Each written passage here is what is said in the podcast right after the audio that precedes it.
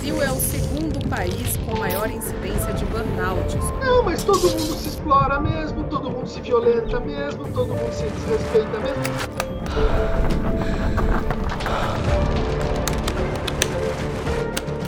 É uma sensação de que você não tem força e você vai morrer. É uma sensação de morte iminente, sem exagero.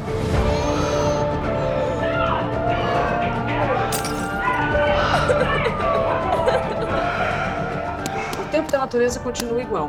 Nós é que estamos vivendo mais rápido.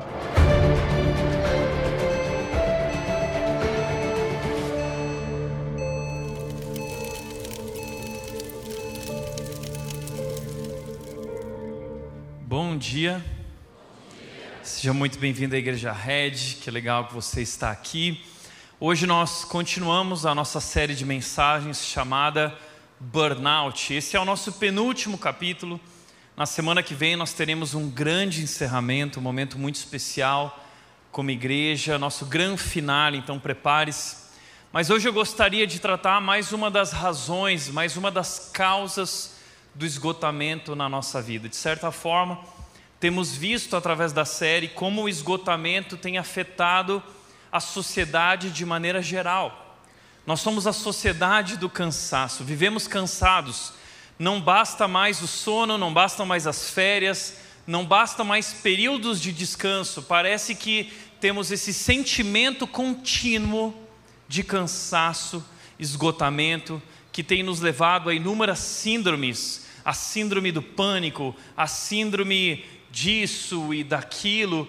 Ah, tudo isso tem feito muito mal para o nosso ser e para o nosso mundo interior.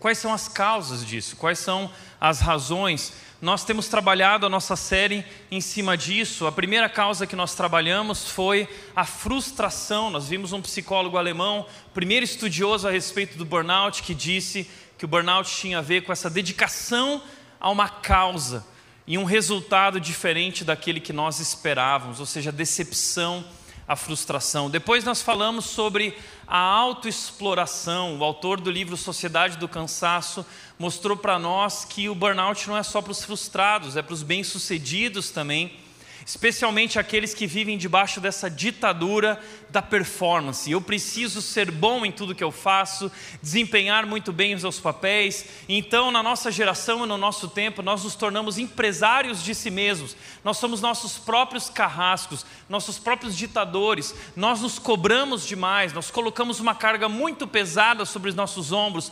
porque vivemos nos comparando com os outros, querendo ser melhores que os outros, querendo provar para os outros que nós somos alguém importante e especial. Isso tem nos levado a sucumbir.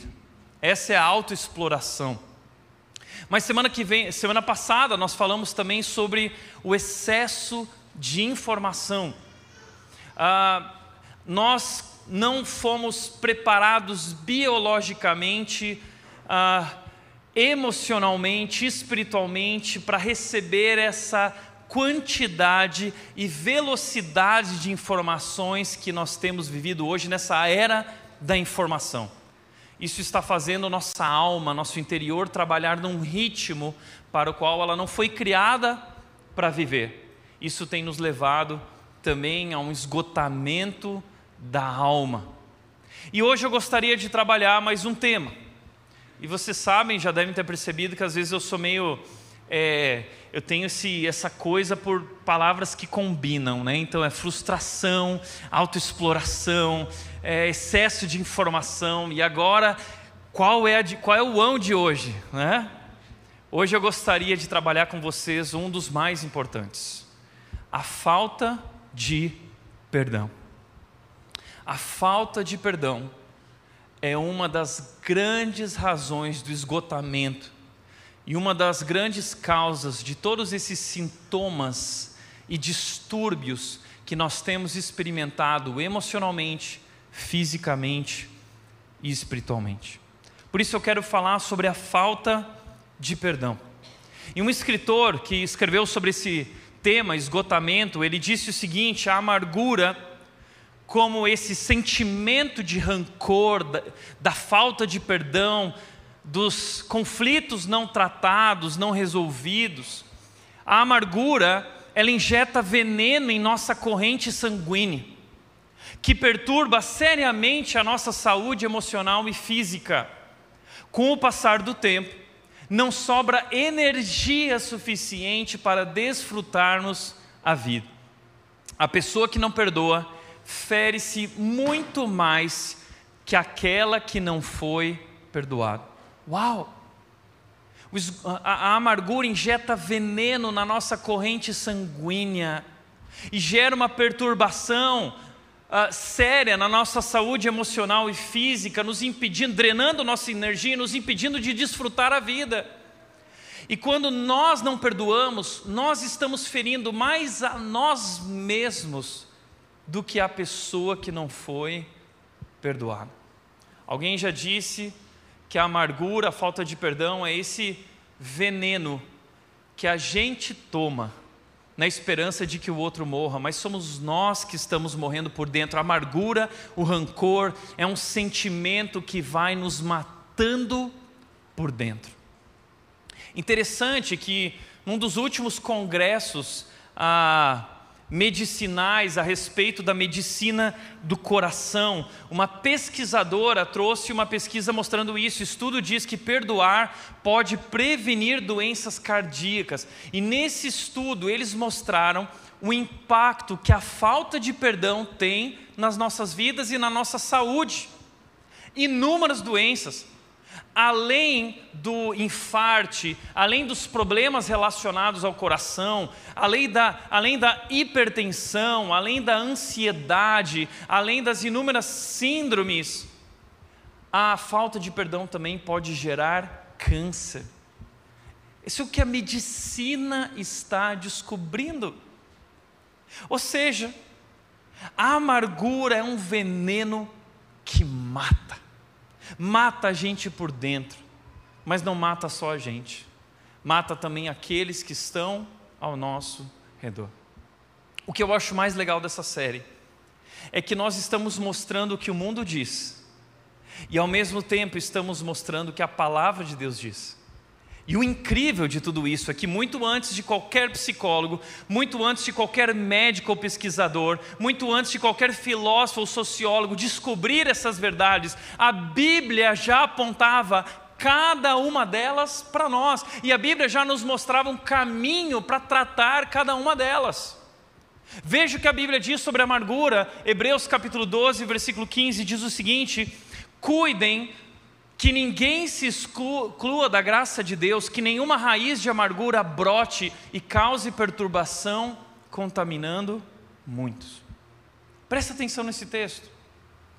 Cuidem que ninguém se exclua da graça de Deus, que nenhuma raiz de amargura brote e cause perturbação, contaminando muitos. O contexto desse texto está falando sobre alguém que está vivendo nesse ambiente da comunidade cristã, e o autor de Hebreus ele traz a ideia de busquem viver, o versículo anterior, 14, diz: busquem viver em paz com todos e com santidade, sem a qual ninguém verá o Senhor. Se nós não buscarmos viver dessa maneira, nós vamos nos ferir constantemente, vamos guardar rancor no coração, e esse rancor nos exclui da graça, nos afasta, nos torna alienados, nos impede de desfrutar as bênçãos da graça de Deus, desfrutar da abundância de Jesus. Uau! Entenda uma coisa. Talvez você diz, eu nunca fui ferido, eu nunca tive nenhuma. Não importa qual é a sua história, todos nós, em algum momento da vida, nós seremos feridos. Entenda uma coisa: nós somos homens e mulheres pecadores redimidos por Jesus, aqueles que creram em Jesus, mas ainda assim nós estamos sendo trabalhados, nós estamos em reforma, então é impossível passar pela vida, é impossível viver nesse ambiente de família, seja na sua casa, seja na igreja, sem que a gente não viva conflitos. E se nós não tivermos maturidade para tratar esses conflitos e tratá-los com amor e perdão, nós vamos acumular resquícios de amargura e rancor, rancor no nosso coração. E isso vai destruir a nossa vida, destruir nossa família e pode até destruir igrejas. É o que o autor de Hebreus está dizendo. Ele está trazendo três verdades a respeito desse sentimento guardado no coração. Primeiro, ele nos exclui da graça de Deus, trazendo alienação. Nós nos separamos, nós nos excluímos, nós tomamos a decisão de não nos relacionar, e com isso, isso nos impede, o fato de não perdoarmos. O fato de não perdoarmos é muito grave, entenda isso. Por que nós estamos excluindo da graça de Deus? Sabe por quê? Existe uma parábola na Bíblia sobre um homem, um servo que foi perdoado pelo seu rei. Ele devia uma quantia de talentos que era impossível de pagar, nem o trabalho de sua vida toda poderia pagar aquela dívida. Era uma dívida impagável. Mas então, esse servo envergonhado chega na presença do rei, e o rei, compreendendo que a dívida era impagável, misericordiosamente, esse rei perdoa a dívida. Perdoa. E esse homem sai feliz. E diz que esse servo que foi perdoado tinha um servo que, que devia para ele, uma quantia muito menor, que poderia ser paga em alguns meses. Alguns meses.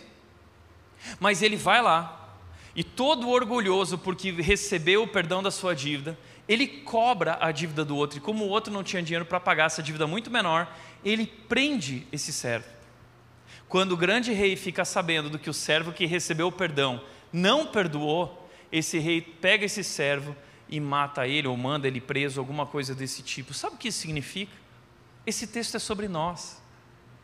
Esse texto é sobre nós que recebemos o perdão incalculável de Deus. Nós somos servos que temos uma dívida incalculável com Deus. E quando alguém nos fere de forma trivial, ou mesmo que difícil na nossa vida, mas comparadamente com o perdão de Deus não é nada, nós não perdoamos. Então, entenda isso. Quando nós recebemos o amor de Deus, mas nos recusamos a perdoar o outro, nós estamos negando o amor que nós recebemos. Nós estamos tomando a decisão de nos excluir da graça de Deus, de nos excluir desse amor e viver a parte dele. Isso é grave.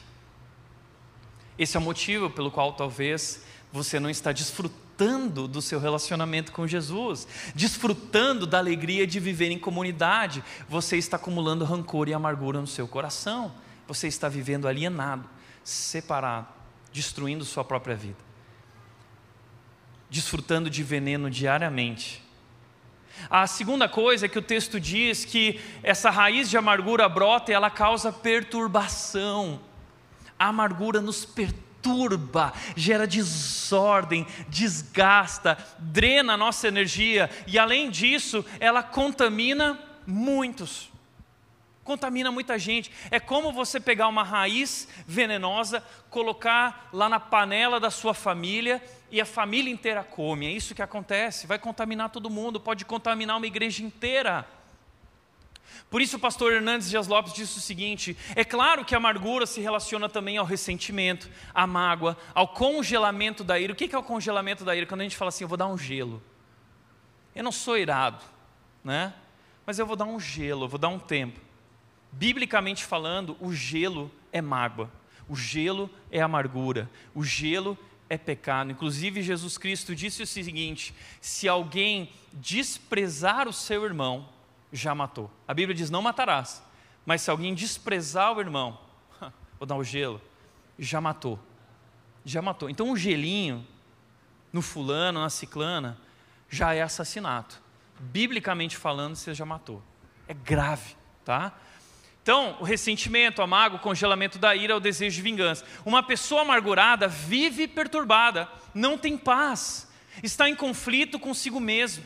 Tudo ao seu redor fica cinzento há um breu em sua alma, há um tufão em sua mente, há uma tempestade em seu coração. E ele continua dizendo: essa pessoa, além de viver perturbada pelo vendaval de seu próprio coração, ainda contamina as pessoas à sua volta. Ela destila o seu veneno, espalha o seu mau humor, deixa vazar pelos poros da alma todo o seu azedume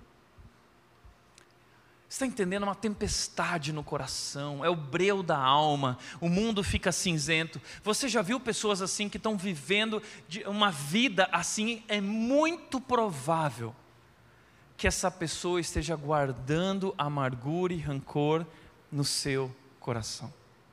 E biblicamente falando, amargura é pecado. Deixa eu te dizer uma coisa: a falta de perdão é pecado. Se você não perdoa o outro, você está pecando contra Deus, e mais grave do que isso, você está pecando contra o amor de Deus pela sua vida. Você está negando o amor de Deus que você recebeu incondicionalmente. Isso nos exclui da graça de Deus. Porque você decidiu viver a parte desse amor e negar esse amor. É triste. Por isso, ah, olha o que mais, o apóstolo Paulo em Efésios 4, 26 e 27 diz: Acalmem a ira antes que o sol se ponha, pois ela cria oportunidades para o diabo. E o que a ira tem a ver com a amargura? Tudo a ver. Porque a amargura é ira. Como assim? Existe a ira explosiva, existe a explosão a partir da ira, e existe a implosão a partir daí. A implosão é o ressentimento, a implosão é a amargura, é o rancor. Eu não explodi, eu não saí batendo, eu não saí gritando, mas eu guardei no coração. É ira, é ira guardada. E é por isso que a Bíblia está dizendo: acalmem a ira antes que o sol se ponha. Sabe por quê? Porque depois que o sol se pôr, a ira vai acumulando, ela se torna amargura, se torna rancor. E sabe o que ela se torna? Uma porta de entrada para o diabo na sua vida. Olha que grave o que nós estamos falando. Você está dando uma grande brecha para o diabo na sua vida. Como assim? A falta de perdão é uma das maiores portas de entrada para o diabo destruir a nossa vida, destruir a nossa alma, destruir nossa família e destruir nossas igrejas. Está entendendo quão grave isso é? Talvez essa seja a razão do seu esgotamento. Isso te levou a um esgotamento espiritual, um esgotamento emocional, um esgotamento físico. Nós precisamos tratar a amargura, precisamos tratar a falta de perdão. Como nós tratamos? Como nós podemos nos libertar da amargura? Como se libertar? A Bíblia é clara. O que a Bíblia diz? Efésios 4, 31 e 32 continua dizendo: livrem-se de toda amargura, que não haja nenhum traço, que não haja um cisco, que não haja nenhum resquício de amargura em nosso coração, nem de raiva, nem de ira, em vez disso, sejam bondosos e tenham compaixão dos outros. Então, como eu me livro da amargura? Qual, qual é a maneira, qual o segredo para me libertar da amargura?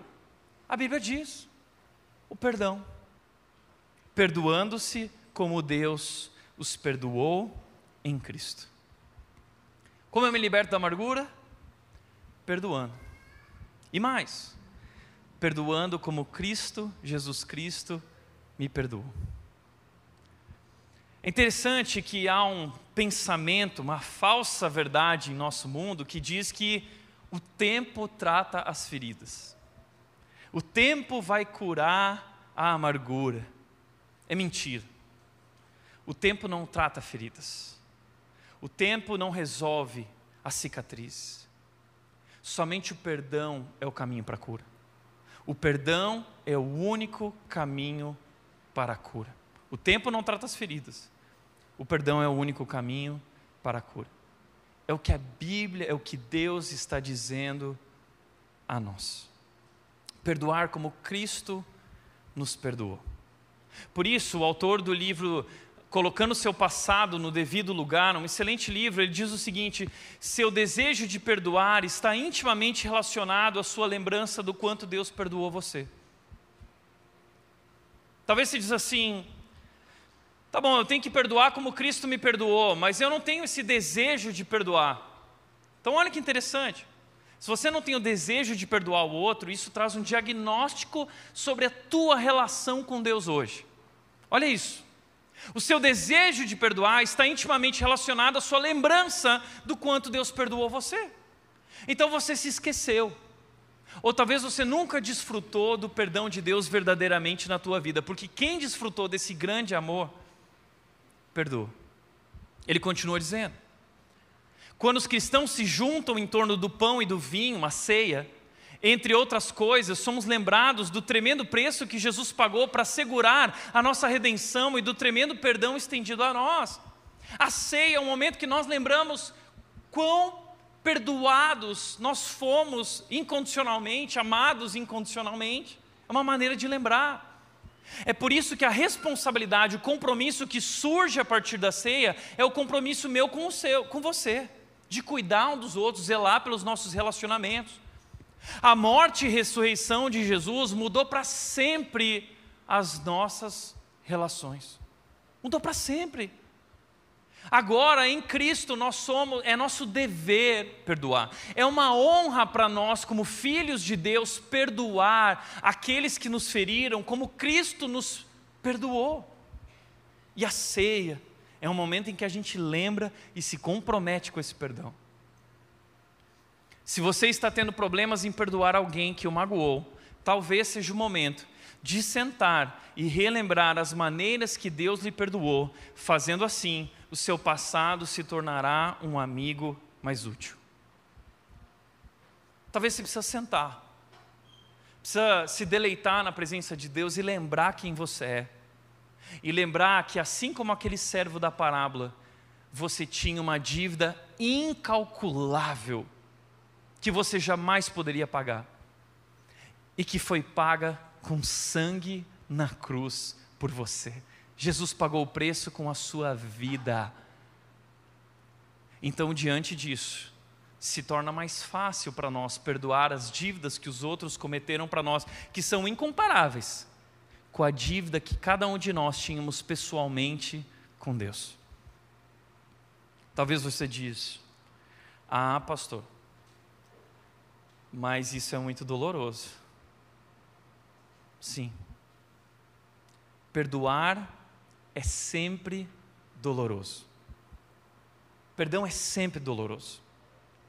Nem Deus pode perdoar sem ser doloroso. A cruz mostra isso para nós. Que perdoar é assumir a dor pelo que o outro fez. Perdoar é assumir o preço pelo que o outro fez, e isso dói. Não existe perdão barato. Não existe perdão gratuito. Não há como perdoar sem ter pedaços de si arrancados. A única maneira da gente lidar com o perdão é com prego, madeira e cruz. Essa é a única maneira de lidar com o perdão. Pastor Tim Keller diz que todo perdão requer uma experiência de morte e ressurreição. Então, perdoar é doloroso. E não perdoar é mais doloroso ainda. Então não há para onde correr, nós não temos para onde fugir. A única escolha que nós temos é o tipo de dor que nós queremos experimentar. Se nós queremos sentir a dor do prego da cruz, que gera através da nossa morte pessoal, a nossa ressurreição de vida, nos libertando do pecado e da amargura, ou se nós queremos experimentar a dor da escravidão que nos afunda nos afunda num poço eternamente de amargura e rancor. Que tipo de dor você quer experimentar? A dor de perdoar e ser liberto? Ou a dor de não perdoar e se tornar escravo eternamente da mágoa, da dor e matar destruir a sua própria vida? É uma escolha que nós temos. Então nós precisamos olhar para o que Cristo fez e nos lembrar quão perdoado nós fomos. Esse é o segredo do perdão, lembrar quão perdoado nós fomos por Deus.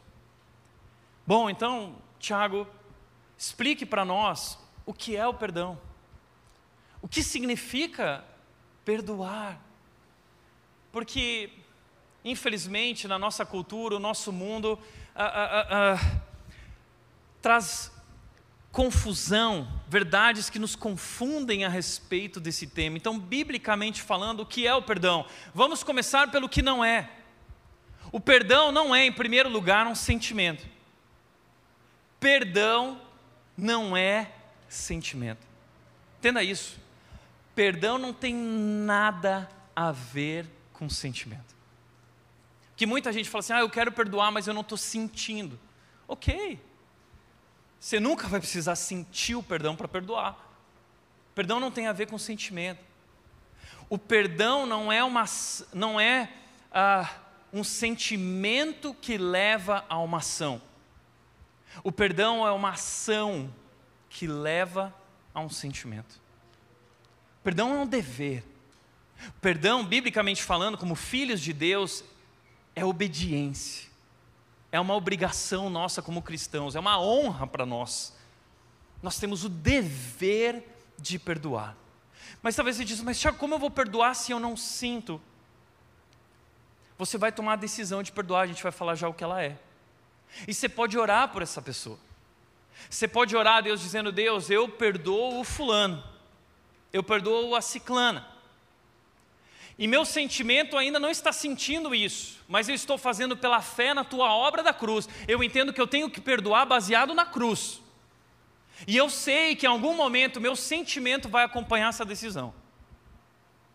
Então o sentimento é uma ação, perdão não é um sentimento que leva a uma ação, é uma ação que leva a um sentimento. Em algum momento, nós perdoamos pela fé, em algum momento nosso coração e nosso sentimento, pelo Espírito Santo de Deus, vai acompanhar essa decisão.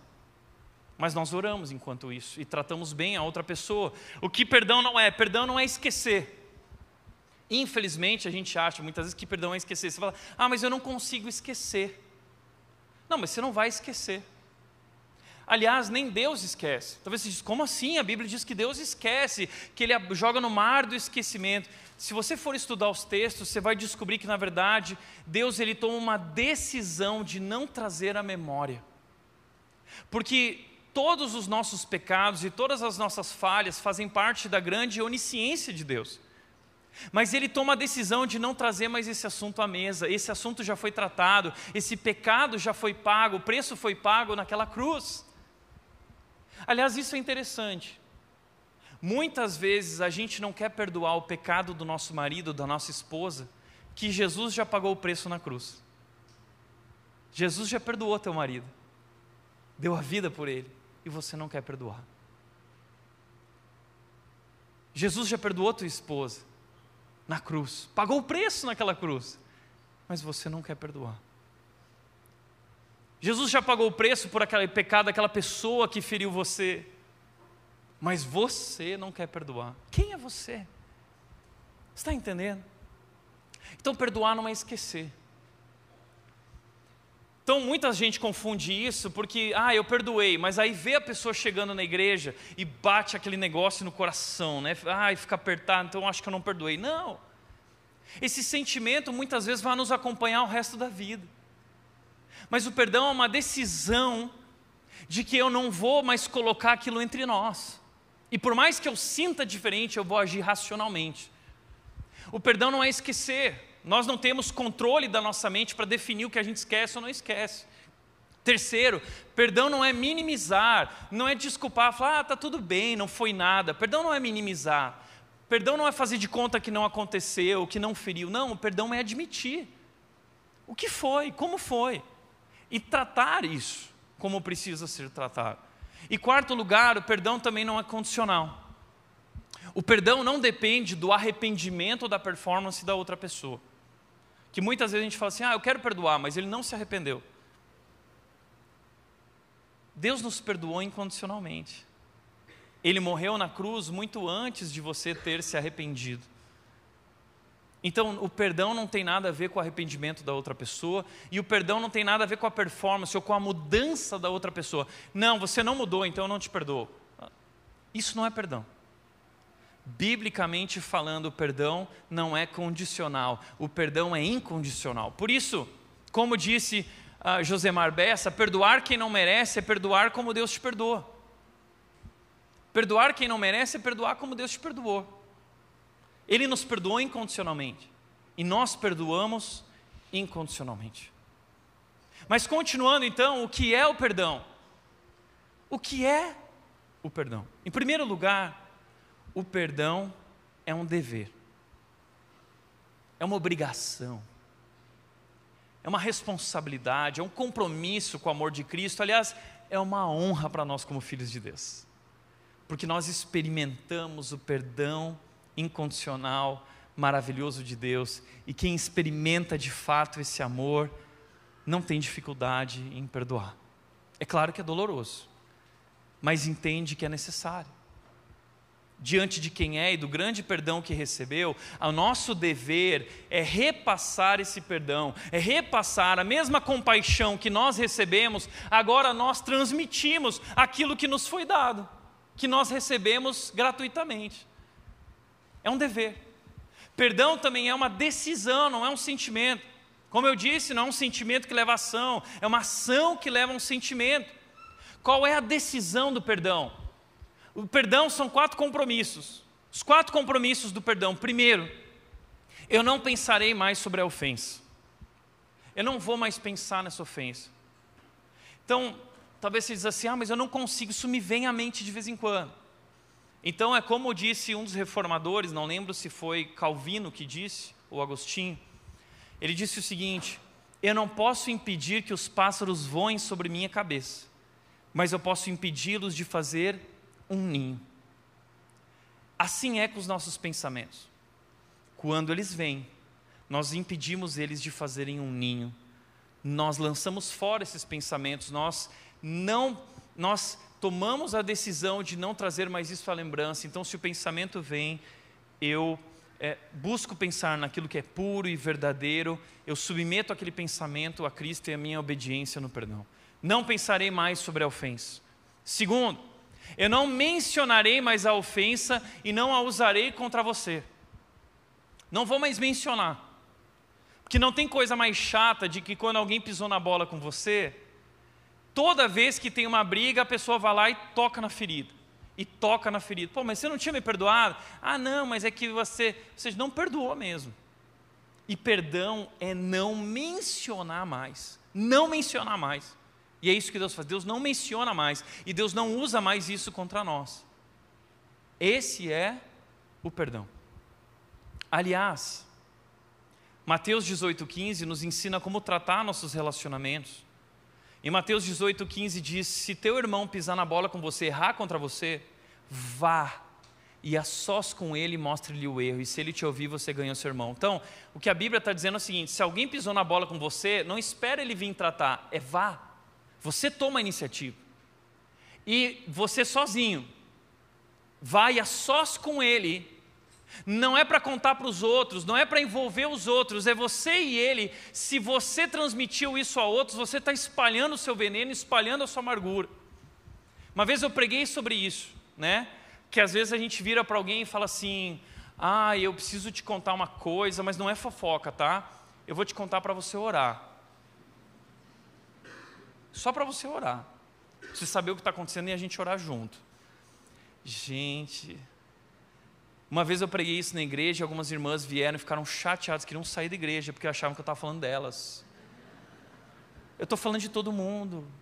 Nós agimos assim, porque é gostoso falar, você não sabe o que o fulano fez. Mas a Bíblia diz: toma a iniciativa, vai você e ele somente, conversa com ele e trata e resolve. E se não resolver, busca ajuda de outros irmãos maduros e líderes da igreja que vão tratar aquilo junto com aquela pessoa, como igreja, vão assumir, vão ajudar no tratar, porque isso é essencial, nós temos que tratar. Não dá para viver sem tratar, não dá para acumular amargura. Além disso, terceiro compromisso, eu não falarei a outras pessoas sobre a ofensa. Eu não vou falar a outras pessoas. E quarto compromisso, eu não permitirei que a ofensa fique entre você e eu ou que prejudique o nosso relacionamento pessoal. Não, isso não está mais entre nós.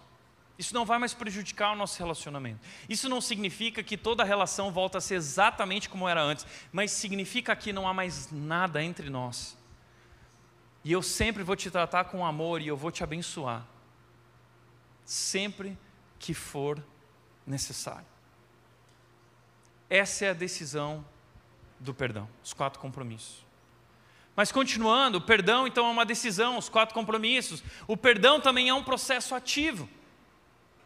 Por que é um processo ativo? Porque é o que eu falei, a pessoa entrou, você sentiu, eu achei que tinha perdoado, sim, porque é por, até por é até o final da sua vida, você vai constantemente lembrar do compromisso que você assumiu. Então é um processo ativo de que eu preciso lembrar a decisão que eu tomei e lidar com aquilo. É um processo ativo. Você vai lidar para sempre, muitas vezes, com essa dor. O Cristo vai tratar essa dor, mas o perdão é a ação que leva a esse sentimento, essa transformação. E quarto, assumir a dívida.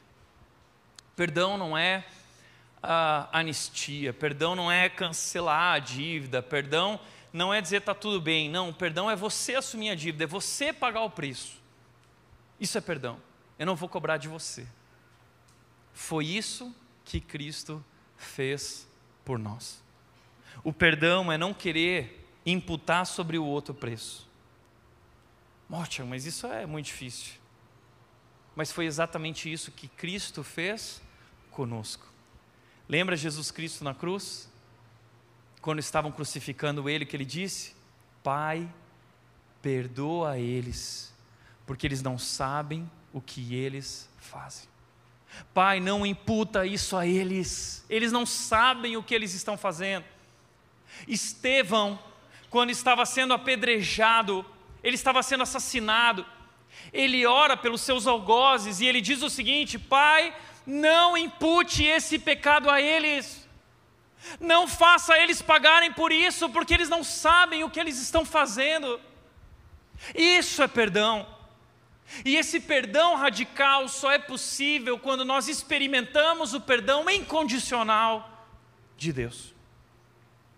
Portanto, como disse o Malcolm Smith no livro Esgotamento Espiritual, é aqui que jaz nossa maior dificuldade em conceder perdão. Uma voz interna exige que alguém pague pelo malefício cometido. O ato do perdão parece contradizer todo o senso de justiça. As pessoas deviam pagar pelas coisas erradas que fizeram. Tem que pagar. E é por isso que o perdão é tão difícil, porque a gente quer que as pessoas paguem mas ele continua dizendo: Mas a fé ouve Jesus dizer: Eu já paguei. Já foi pago.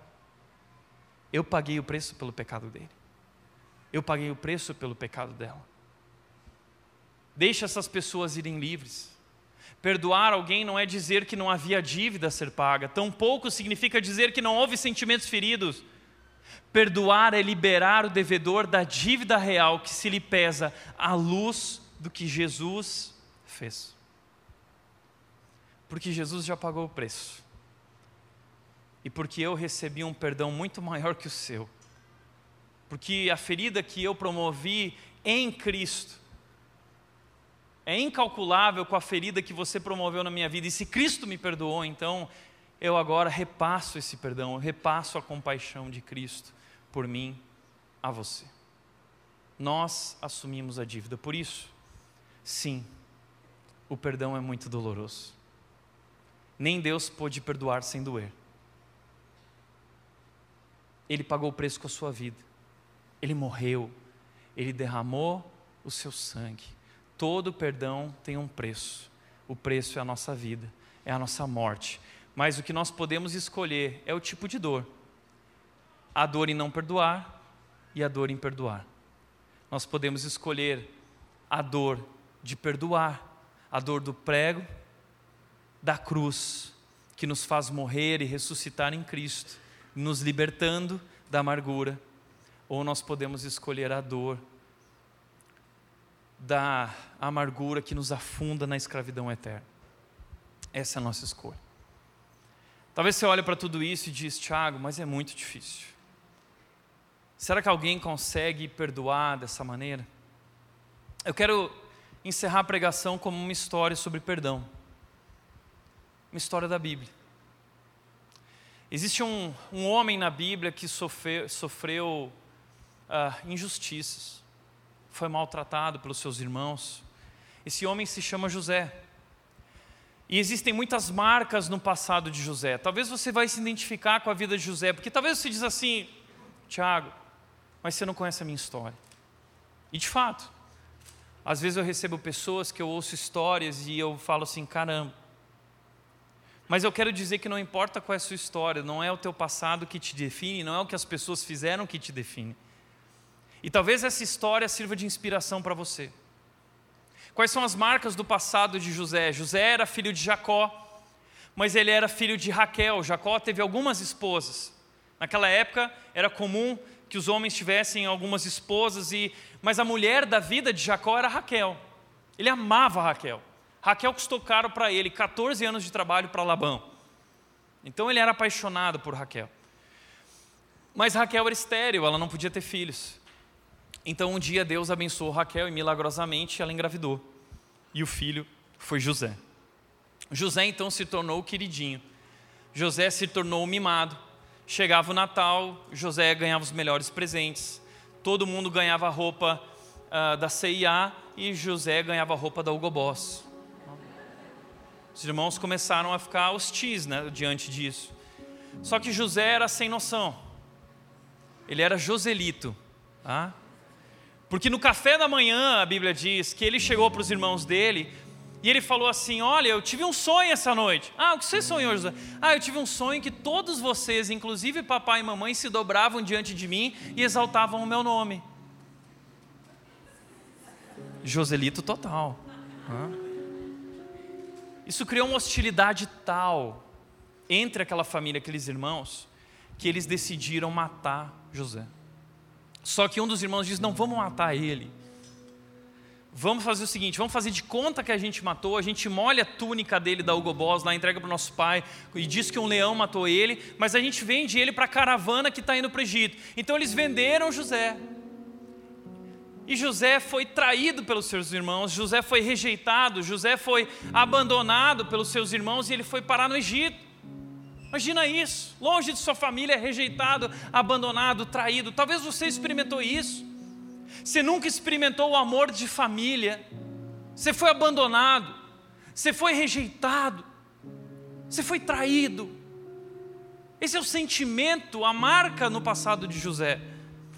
Quando ele chega no Egito, ele começa a trabalhar na casa de Potifar e aí ele vive uma situação complicada com a esposa de Potifar, que era um homem muito importante. Essa mulher assedia José. Ela prepara um momento em que ela se aproxima de José e José diz: Não, ele se posiciona, eu não posso fazer isso com meu Deus, nem com meu chefe e o seu marido. E ele sai correndo e diz que a mulher agarra ele, a roupa dele fica na, na, na mão dela e, e ela usa isso contra José. É um assédio, até moral, porque ou você se deita comigo ou eu vou falar com o Potifar. Era Potifera, né? E aí ela chega para Potifar, olha o que aconteceu, José foi preso. Injustiçado, ele vai parar numa prisão. Você consegue imaginar isso? Dá tudo errado na minha vida. Não adianta o que eu faço, nada dá certo. Rejeitado pela família, eu sou rejeitado pelo mundo mas ele continua com uma atitude de dar o seu melhor onde ele está, e ele serve na prisão, ele ajuda o carcereiro, ele tem autoridade, todos percebem que Deus está com ele. Existe algo diferente no coração de José, porque ele não se entrega, porque ele não deixa o rancor tomar conta da vida dele. E aí havia lá um padeiro e um, uh, uh, uh, e um copeiro, e eles estavam presos. E eles tiveram sonhos, e José revela o sonho deles: ó, um vai morrer, o outro vai voltar a servir o Faraó. E aí, esse outro que ia voltar a servir o Faraó, José falou para ele assim: Olha, já que eu revelei teu sonho, quando você for trabalhar de volta para o Faraó, lembra de mim, lembra de mim. Mas o texto diz que esse copeiro foi, voltou, mas ele foi esquecido, José foi esquecido completamente. Às vezes a gente se sente assim esquecido, né? Puxa, em algum momento eu fui importante na vida daquela pessoa, mas depois ela esqueceu de mim, parece que eu fui usado. Você se sente assim usado, abusado pelas pessoas? Aliás, talvez essa é a tua história, abuso familiar. São marcas do passado que se tornam uma bagagem emocional. E ao longo da vida nós vamos carregando essa bagagem. E nós vamos nos tornando amargurados e rancorosos. Isso vai drenando a nossa energia e nós perdemos a capacidade de desfrutar. E não há mais graça na vida. nós não desfrutamos amor mais nenhum, não há mais alegria e satisfação em nenhuma relação, nada na vida mais, nós estamos carregando esse fardo da bagagem emocional. Como eu posso me libertar desse fardo da bagagem que eu carrego emocional? Como eu posso me libertar desse passado, dessas marcas do passado? Como José se libertou? Deixa eu te mostrar como José se libertou disso. Depois de muitos anos, o copeiro lembrou de José. E aí ele disse: Olha, tem um jovem que, que interpreta sonhos. O faraó teve um sonho, chamam José. O sonho do faraó foi sete anos, uh, sete vacas magras, sete vacas gordas, que representavam sete anos de fartura e sete anos de escassez.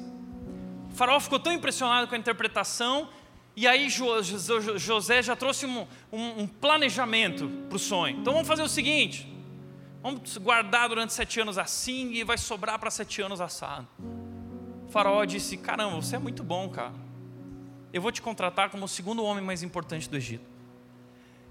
E depois de toda essa história, toda essa bagagem, todas essas marcas, agora, depois de muitos anos, José assume a segunda posição mais importante do planeta. Um homem rico, um homem bem-sucedido, um homem com reconhecimento diante de todos os povos. E aí, um dia, enquanto José, depois de dois anos lá de escassez, sete anos de fartura, dois anos de escassez. Então, só ali nessa, nesse momento já tinham passado nove anos, fora o restante lá, que eram uns dez anos, doze anos. Então, depois de 25 anos, 25 anos mais ou menos, José está trabalhando. Sabe o que acontece? A escassez, a fome na terra de Jacó e da sua família. Ele nunca mais viu os pais e a família. E os irmãos vêm para o Egito buscar comida. Os irmãos estão lá naquela sala. E quando José chega, ele vê aquilo que tinha ficado para trás, e aquilo mexe com ele profundamente. E essa poderia ser uma história de Hollywood, tipo aquele filme O Conde Monte Cristo.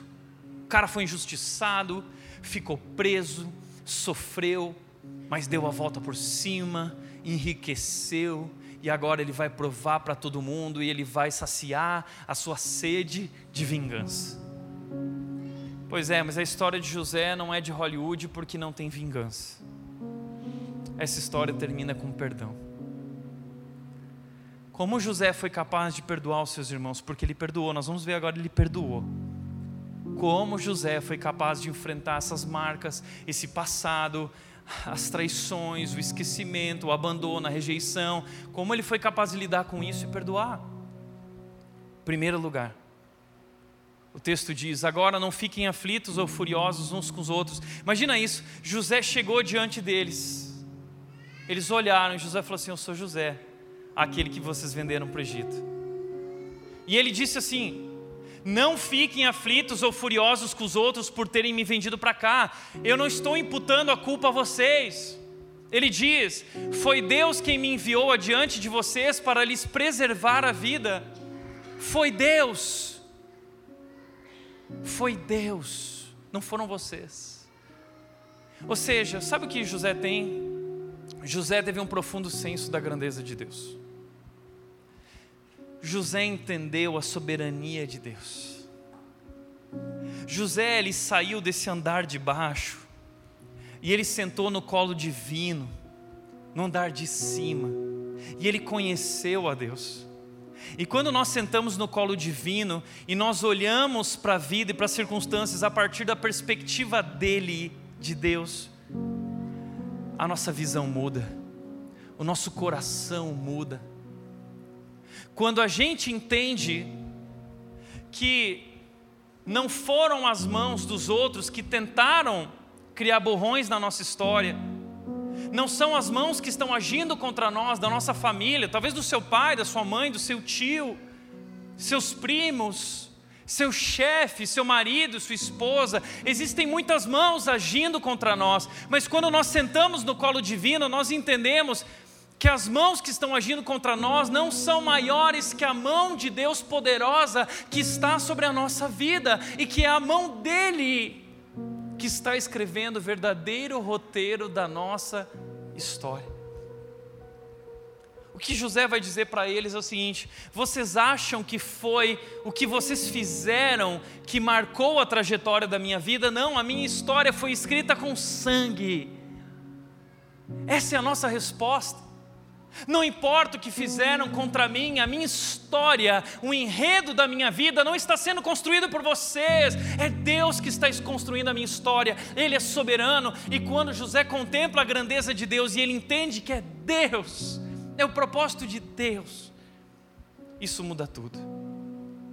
Segundo lugar, José ressignificou o seu passado de dor e tristeza. Deus me enviou adiante para salvar a vida de vocês e de suas famílias e para salvar muitas vidas. José ressignificou o passado dele. E talvez é isso que você precisa fazer. Ressignificar, entender a tua história e o teu passado a partir da redenção em Cristo Jesus. O teu passado foi redimido. E Cristo está escrevendo uma nova história através da tua vida. E Ele não despreza a tua dor e tristeza, Ele quer usar a tua dor e tristeza. E provavelmente a tua dor vai se tornar o teu ministério. Você vai ajudar outras pessoas que passaram por aquilo, porque Cristo tratou tuas feridas.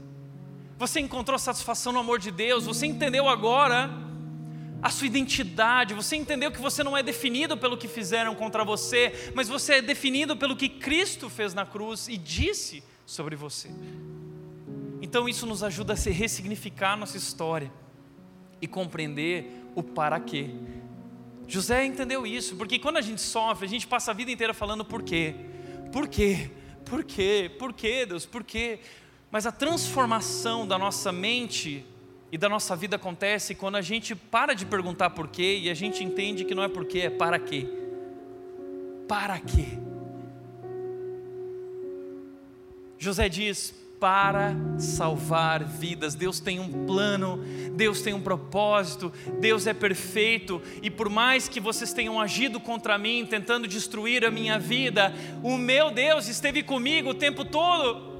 Entenda isso. Talvez você se pergunta dizendo: onde Deus estava quando eu fui abusado? Onde Deus estava quando eu fui traída? O que José entendeu foi: Deus estava comigo, Deus dizendo: Eu estava com você, eu estava com você.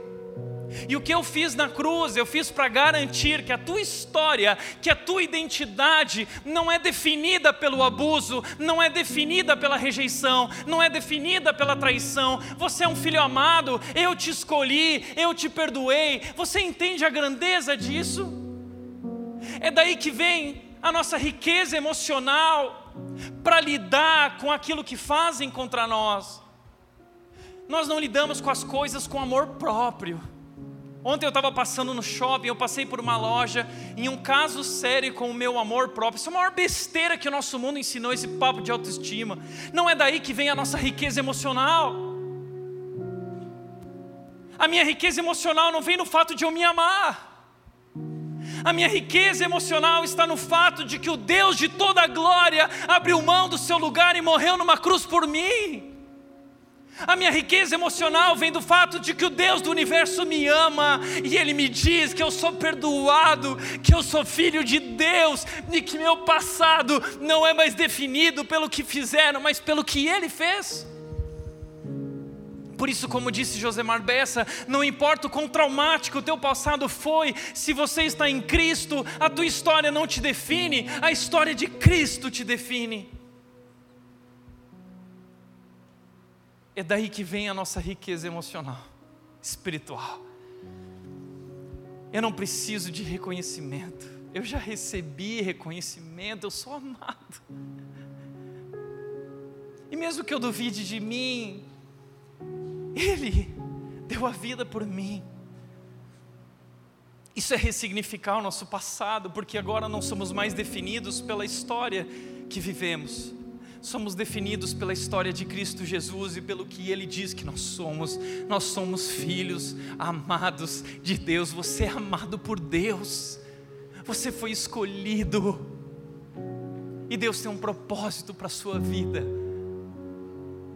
Ressignifique a tua história a partir desse propósito, entendendo que agora há um para quê. Deus quer te usar como bênção na vida dos outros. Terceiro e último lugar, José decidiu perdoar e ser uma bênção nas mãos de Deus.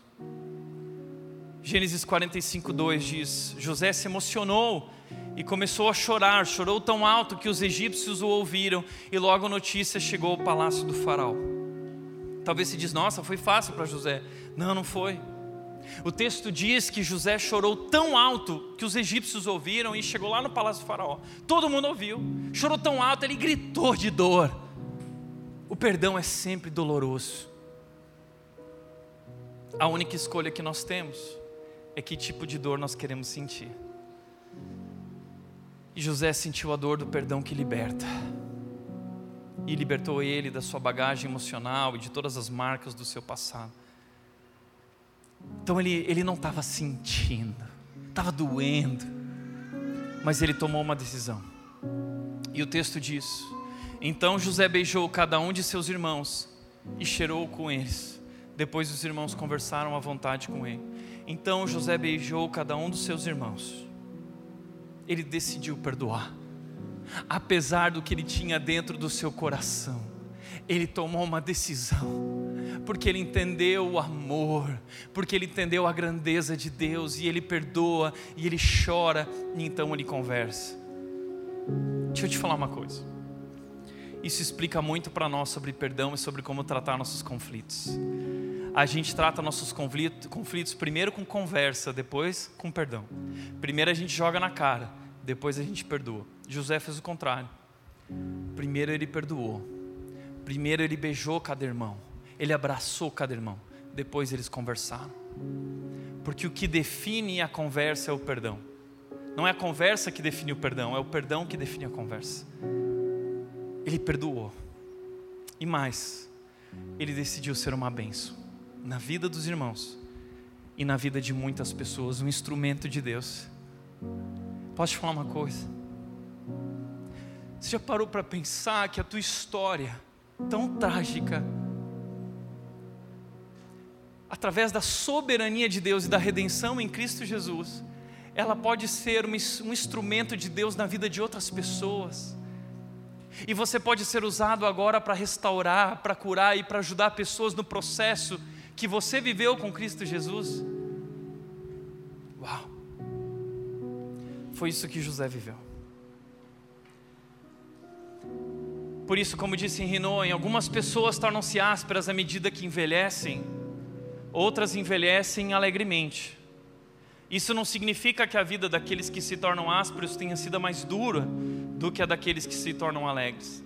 Significa que foram feitas escolhas, escolhas interiores, escolhas do coração. Perdão é uma escolha do coração. E nós podemos perdoar porque a graça de Deus nos capacita para o perdão e porque nós já experimentamos esse amor. Nós só amamos porque Ele nos amou primeiro. Nós só perdoamos porque Ele nos perdoou primeiro. Por isso, para refletir e praticar, em primeiro lugar, não permita que a amargura encontre espaço em seu coração e destrua sua vida e família. Porque a amargura vai destruir sua vida. É um sentimento que mata a gente por dentro. Segundo lugar, quem experimentou o amor de Deus e se recusa a perdoar está negando o perdão que recebeu. Terceiro e último, o tempo não é capaz de sarar as feridas. O perdão é o único caminho para a cura. Perdoar é doloroso. Não existe perdão barato. Não existe perdão gratuito. Não existe perdão sem ter pedaços de si arrancados. Mas o perdão é restaurador. O perdão ele cura, o perdão liberta. O perdão transforma relacionamentos. A cruz de Jesus transformou para sempre os nossos relacionamentos. Amém? Feche teus olhos.